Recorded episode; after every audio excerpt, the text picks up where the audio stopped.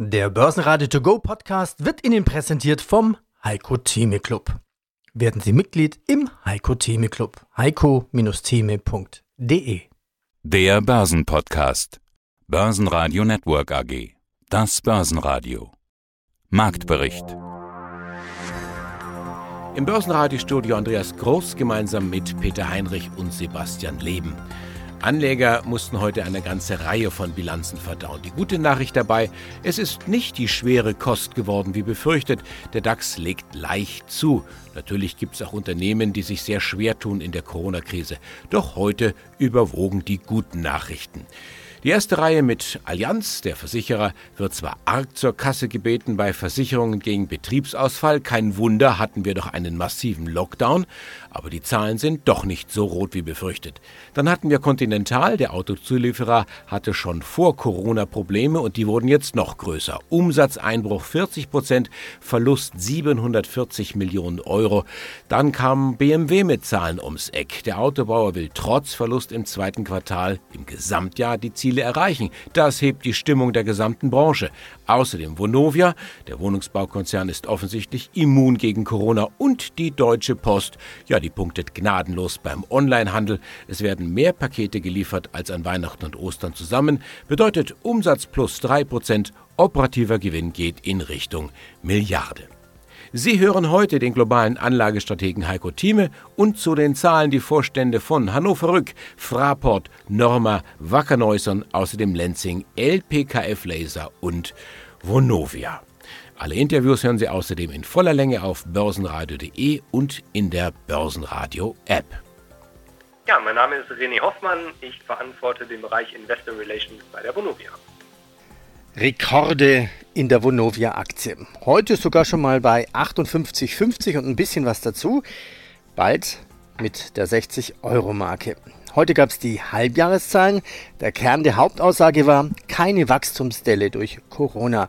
Vor allem der Kauf des schwedischen Wohnungsunternehmens Hembla 2019 sowie der Bau und die Monetisierung von Wohnungen haben sich positiv ausgewirkt. Ja, wie gut sind denn Sie wirklich durch die Corona-Krise gekommen? Die Frage ist natürlich naheliegend, wie viele Mietausfälle bzw. Stundungsanträge hatten Sie denn? Mhm. Wir haben etwa 1 bis 1,5 Prozent der Mieter, die sich bei uns gemeldet haben im Zuge der Corona-Krise, also seit ja, Ende März. Und das ist die quasi Bruttozahl, denn ein Teil dieser Mieter wollte gar nicht unbedingt seine Miete stunden, sondern hatte diverse Fragen, wie es denn ist, wenn er mal in Zahlungsschwierigkeiten oder sie in Zahlungsschwierigkeiten gelangen sollte. Das heißt, die tatsächliche Stundungsquote, und ich will gar nicht von Ausfallquote sprechen, weil wir haben häufig Ratenzahlungen vereinbart in solchen Fällen und diese Raten werden auch gezahlt. Das heißt, wir rechnen da nicht mit einem Ausfall. Die liegt bei unter einem Prozent. Und das ist etwas, das uns ehrlich gesagt gar nicht so sehr überrascht hat. Denn wenn Sie sich mal anschauen, wie es in Deutschland funktioniert, dann ist es ja so, dass jemand, der unverschuldet in Not gerät, und das ist unter Corona definitiv der Fall, dass die Menschen unverschuldet in Not geraten, dann gibt es einen Sozialstaat, der zur Seite steht über Kurzarbeitergeld, über Arbeitslosengeld, über Wohngeld und andere Mechanismen sofern man in einer, ich sag mal, adäquaten Wohnung wohnt. Wenn ich jetzt auf, als einzelne Person 200 Quadratmeter Penthouse in Frankfurt bewohne und auf die Skyline gucke, dann ist das sicherlich eine Wohnung, für die der Staat nicht aufkommen wird. Aber wenn Sie sich unser Produkt anschauen, bezahlbarer Wohnraum für mittlere und kleinere Einkommen, im Durchschnitt etwa 60 Quadratmeter, dann ist das in der Tat ganz genau die Art von Wohnung, die einem äh, Bürger dieses Landes auch dann zustehen soll, das ist ja der Konsensus äh, in unserem Land, wenn er die Miete nicht selber bezahlen kann. Und insofern hat es unter Corona tatsächlich mehr Fälle gegeben, wo der Mieter nicht mehr selber die Miete zahlt, sondern diese Miete dann vom Amt übernommen wird. Aber das hat dann eben dazu geführt, dass die Ausfallquote quasi unverändert ist zu Zeiten vor Corona. Sehen wir uns die Schlusskurse an. Der DAX schloss am Ende des Tages 0,5 Prozent fester, Schlusskurs 12.660 Punkte. Beim MDAX ging es 1,2 Prozent nach oben, Schlusskurs hier 26.876 Punkte. Noch der Blick nach Österreich, der ATX legt 1,8 Prozent zu, der Schlusskurs in Wien 2.222 Punkte. Heiko Thieme, globaler Anlagestratege. Wir haben ja gerade den ultimativen Reality-Check mit der Berichtssaison. Äh, da öffnen die Firmen ihre Bücher. Wir können tatsächlich schauen, wie es ihnen geht. Heute waren alleine fünf DAX-Werte dran. Allianz, BMW, Vonovia, Continental und die Deutsche Post. Ein paar davon waren ja schon häufig Bestandteil oder sind häufig Bestandteil unserer Clubdiskussion, wie zum Beispiel die Allianz und Continental. Andere eher selten, wie jetzt Vonovia oder auch die Deutsche Post. Haben wir auch schon erwähnt, aber sind jetzt nicht unbedingt auf ihrer Empfehlungsliste häufig. Welche der heutigen Zahlen haben Sie denn besonders interessiert und Gibt es irgendwelche neuen Erkenntnisse? Ja, die Deutsche Post gehörte bei mir zu der Empfehlung, da war sie unter 25. Und wer sie hat, der ist bei der Deutschen Post gut aufgehoben, nicht wahr? Da, da konnte man sich gut einkaufen, oder mal pauschal gesagt, bereits unter 30 bei der Deutschen Post. Und hier kann man Folgendes sagen dass man hier bei der Deutschen Post mit diesem Ergebnis kann man gut leben. Äh, sie ist übrigens höher, die Deutsche Post, also typisch der Profiteur äh, von der Situation, die wir gesehen haben durch das Coronavirus. Wir waren also doch bei 32 bis 33, jetzt sind wir bei über 36 bei der Deutschen Post. Diese Aktien gehen über ihre bisherigen Höchststände hinaus. Die Deutsche Post kann man halten, aber hier gilt bitte auch eines bei diesen Titeln, jetzt nicht einfach sorglos sein und sagen, oh, ich muss diese Werte halten. Meine Strategie bleibt unverändert in ihrer Grundstruktur. Ich kaufe mich bei Schwäche ein, wenn ein Rückgang wie den, oder ein Crash-Szenario da ist, im März ein voller Einkauf. Und dann von immer, was ich habe, ob ich jetzt eine volle Position habe, bei DAX-Werten bis zu 3% oder nur 1% habe, spielt jetzt gar keine Rolle. Was ich habe, wird dann bei einem Anstieg von 20 Prozent spätestens angefangen zu verkaufen, im Extremfall 25 Prozent. Das heißt also, wer hier sich eingekauft hat, kommt darauf an, ob einer den Kurs erwischt hat bei 19, der wird dann also schon bei 24, 25 spätestens angefangen haben, ein Drittel rauszunehmen, um dann bei über 30 Prozent das nächste Drittel rauszunehmen und lässt dann das letzte Drittel laufen. Er würde also jetzt nur noch ein letztes Drittel haben quasi und das würde man mit einem Stop absichern, ungefähr bei 34 oder 34,5 sodass man das Ausatmen nicht gleich zum Verkauf sehen muss. Aber wenn die Aktie auf 34 oder 34,5 wird, dann geht sie raus und dann suche ich mir einen anderen Wert. Die Deutsche Post ist dabei nicht auf dem Höchstpunkt angekommen. Nur in meiner Strategie bitte immer bedenken, ich suche Werte, die gefallen sind, die substanziell sauber sind und ich möchte mit dem Aufwärtstrend mitschwimmen. Wenn man jetzt mich andersrum fragt, ja sagen Sie, Herr Thieme, kann man die Deutsche Post nicht weiterhalten, auch wenn sie mal jetzt von 6,5 auf 34 oder 33 geht. Natürlich kann man sie weiterhalten. Wer jetzt sagt, ich möchte mal eine Aktie haben, die ich also nicht unbedingt bei Schwankungen rausnehme, die kann ruhig mal wieder 20 Prozent fallen. Wunderbar, dann kann man die Deutsche Post halten. Der US-Arbeitsmarkt kommt nicht in Fahrt. Es wurden magere 167.000 neue Stellen geschaffen im privaten Sektor. Experten hatten deutlich mehr erwartet, nämlich 1,2 Millionen. Dass sich die Reaktion an der Börse in Grenzen hält, das hat zwei Gründe. Einmal wurden die Zahlen der Vormonate kräftig nach oben korrigiert und zum anderen hoffen die Anleger jetzt auf ein weiteres Konjunkturprogramm der US-Regierung. Übrigens, der offizielle Arbeitsmarktbericht der Regierung, der kommt am Freitag. Ja, mein Name ist Roland Vogel, ich bin der Finanzvorstand der Hannover Rückgruppe. Sie hatten jetzt vorhin gesagt, Ihr Szenario äh, besteht. Es gibt aber natürlich auch andere Szenarien. Es würde mich mal interessieren, wie ist denn Ihr Covid-19, Ihr Corona-Szenario? Zweite Welle, dritte Welle, keine Welle, Shutdown, Lockdown. Es gibt ja so viele Gedankenspiele, die gerade gemacht werden. Wie sieht eigentlich Ihrs aus? Naja, das ist eben, das sind natürlich viele Szenarien und ich hatte das erwähnt, zum Beispiel so eine Betriebsunterbrechungsversicherung, die ist eben völlig unterschiedlich teilweise gestaltet in den USA, in Frankreich, in UK, in Deutschland. Wir schauen uns alle an und dann nimmt man gewisse Wahrscheinlichkeiten für gewisse Schäden an. Das heißt, ich könnte Ihnen jetzt nicht sagen, dass unser Szenario sagt, also in Frankreich werden wir zahlen und in England wahrscheinlich nicht und in Deutschland nur die Hälfte, sondern man schaut sich dann die die Szenarien an, nimmt einen wahrscheinlichen Fall an, addiert die und weil es eben so viele unterschiedliche Aspekte sind, ist die Bandbreite, die dann rauskommt, relativ groß. Was wir jetzt tatsächlich abgebildet haben durch die 600 Millionen beziehungsweise die 660 Millionen inklusive der Lebensrückversicherung, das ist halt eines von vielen in einer Bandbreite von Wahrscheinlichkeiten, mit dem wir uns im Moment wohlfühlen. Was wir wissen ist, diese Rückstellungen drücken den Gewinn. Das ist natürlich nicht nur bei Ihnen so, sondern wie ich vorhin schon gesagt habe, ist das ein Thema bei allen Finanztiteln. Das Halbjahresergebnis fällt um 39,3% auf 402,4 Millionen Euro. Ansonsten hätten wir uns vermutlich über ein gutes Jahr unterhalten, denn wenn man so das restliche Geschäft anschaut, Bruttoprämien wachsen, Preise bei Rückversicherungen haben sich verbessert, Schaden, Personenversicherung ausgebaut und so weiter. Aber ein Was wäre wenn bringt ja nichts. Wir müssen nun mal mit der Situation arbeiten, wie sie ist. Wie zufrieden können Sie dennoch sein mit diesem ersten Halbjahr? Halbjahr? Naja, ich meine, Sie haben die Zahl genannt. Der Gewinn geht zurück. Wir reden aber immer noch von substanziellen Gewinnen. Diese 402 Millionen, die wir da ausgewiesen haben, entsprechen einer Eigenkapitalrendite von 7,6 Prozent. Das sind Werte, über die sich andere Industrien durchaus freuen würden. Normalerweise sind wir aber zweistellige Renditen gewohnt aus diesem Hause. Insofern kann man sich über eine solche Situation nicht freuen. Allerdings, und wir unterhalten uns da ja schon lange auch über das Geschäftsmodell der Rückversicherung, äh, unsere Ergebnisse stehen immer unter dem Vorbehalt von außergewöhnlichen Ereignissen. Jetzt hat sich mal ein solches außergewöhnliches Ereignis materialisiert. Wenn wir uns die Industrie anschauen, dann stehen wir mit unserem Ergebnis ganz gut da. Insofern ist alles relativ im Leben und unter den Rahmenbedingungen, unter denen wir im Moment arbeiten und die uns das bedeuten, sind wir jetzt nicht schockiert oder unzufrieden.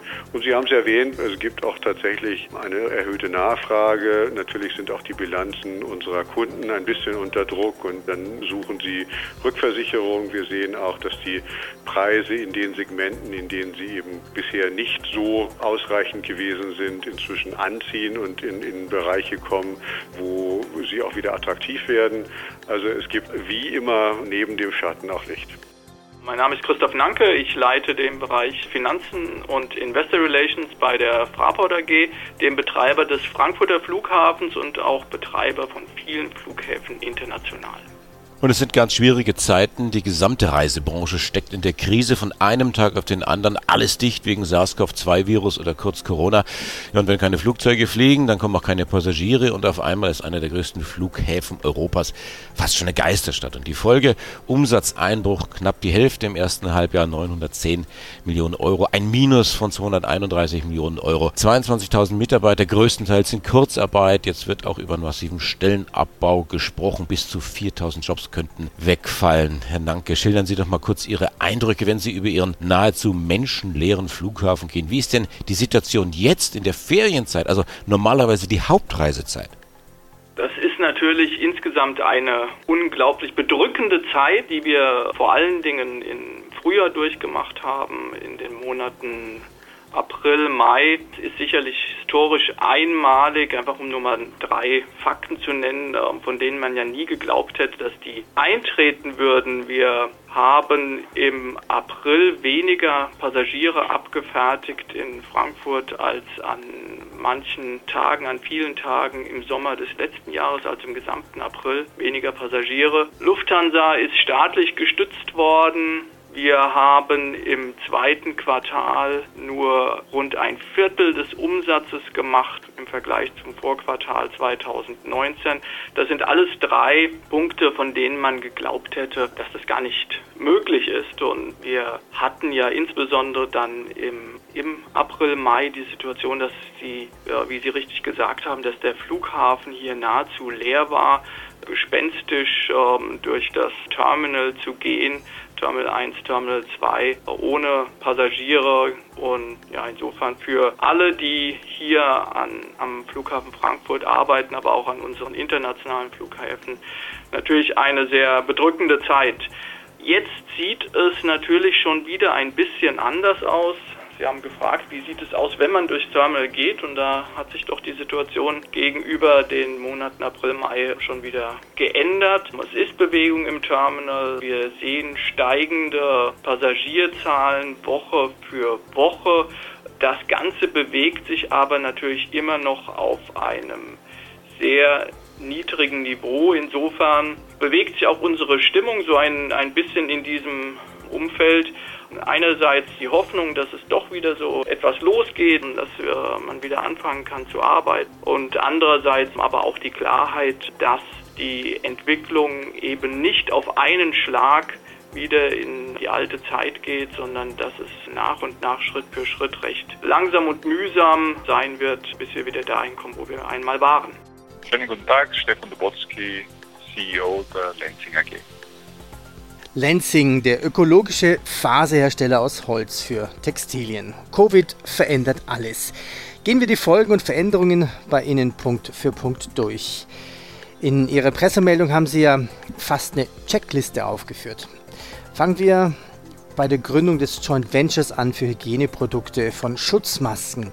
Was ist das für ein Joint Venture? Wir haben eigentlich zum Höhepunkt der Covid-Krise, das März, April, damals mit Palmers uns entschlossen, ein Joint Venture zu gründen, um Schutzmasken zu erzeugen, normale Nasenschutzmasken, aber auch OP-Masken und FFP2-Masken, weil wir einfach ähm, auch als Lenking realisiert haben in dieser Zeit, dass es unheimlich schwierig war, diese Produkte in China zu kaufen. Und das hat uns auch sehr deutlich vor Augen geführt, was es heißt, wenn wir diese kritischen Lieferketten nicht im Land haben. Damals haben wir uns entschlossen, einfach dieses Joint Venture zu gründen. Wir verkaufen jetzt monatlich mehrere Millionen Masken mittlerweile und wollen uns in dem Bereich auch langfristig als Hochqualitäts- und ähm, Anbieter und verlässlicher Partner für die österreichische und später auch europäische Öffentlichkeit positionieren. Wenn Sie sagen mehrere Millionen, ist das richtig umsatzrelevant mittlerweile? Also für die Lenzing-Gruppe als solches ist es noch nicht ein wesentlicher Umsatztreiber. Es ist allerdings so, dass es uns sicherlich neben dem, dass es operativ erfolgreich ist, also auch einen positiven Beitrag liefert, auch sehr zum Bekanntheitsgrad der Lenzing in Österreich beitragen wird und schon beigetragen hat. Und einfach in Summe, glaube ich, eine sehr unternehmerische Aktion, ein unternehmerisches Signal ist in einer Zeit, wo man sonst vielleicht nur auf die Risiken schaut. Dass die Anleger dem Frieden nicht so ganz trauen, das sieht man am Goldpreis. Und zwar sowohl am physischen Gold als auch am digitalen. Physisches Gold kostet nämlich erstmals über 2000 Dollar die Feinunze. Und auch das digitale Gold legt zu. Der Bitcoin hat wieder Fahrt aufgenommen und ist deutlich fünfstellig. Guten Tag, mein Name ist Christian Witt. Ich bin CFO der LPKF Laser Electronics AG und freue mich heute auf das Gespräch hier im Börsenradio. Und Corona und die Laser könnte man das Ganze überschreiben. Das zweite Quartal 2020 war vom Umsatz her stärker als das erste Quartal, aber schwächer als das Vorjahr. Schauen wir uns die Zahlen an. Umsatz 30,5 Millionen Euro, 16 Prozent unter dem Vorjahreswert. Trotzdem hat LPKF das operative Ergebnis gesteigert um 30 Prozent, 5,2 Millionen Euro. Also Umsatz runter, Ergebnis rauf. Das heißt, Sie haben Kosten gesenkt. Wo haben Sie denn den Rotstift angesetzt? Wir haben eigentlich zwei Dinge getan oder wir, wir haben zwei wesentliche Effekte, die, das, die diese erhöhte Profitabilität bewirkt haben. Punkt 1 ist, dass sich die Struktur unserer Aufträge verbessert hat. Wir haben weniger Großaufträge hier in Q2 diesmal ausgeliefert. Großaufträge haben üblicherweise etwas schlechtere Margen. Das heißt, es sind nicht Aufträge durchschnittlicher Margen weggefallen, sondern Aufträge mit geringeren Margen im Vergleich zum Vorjahresquartal.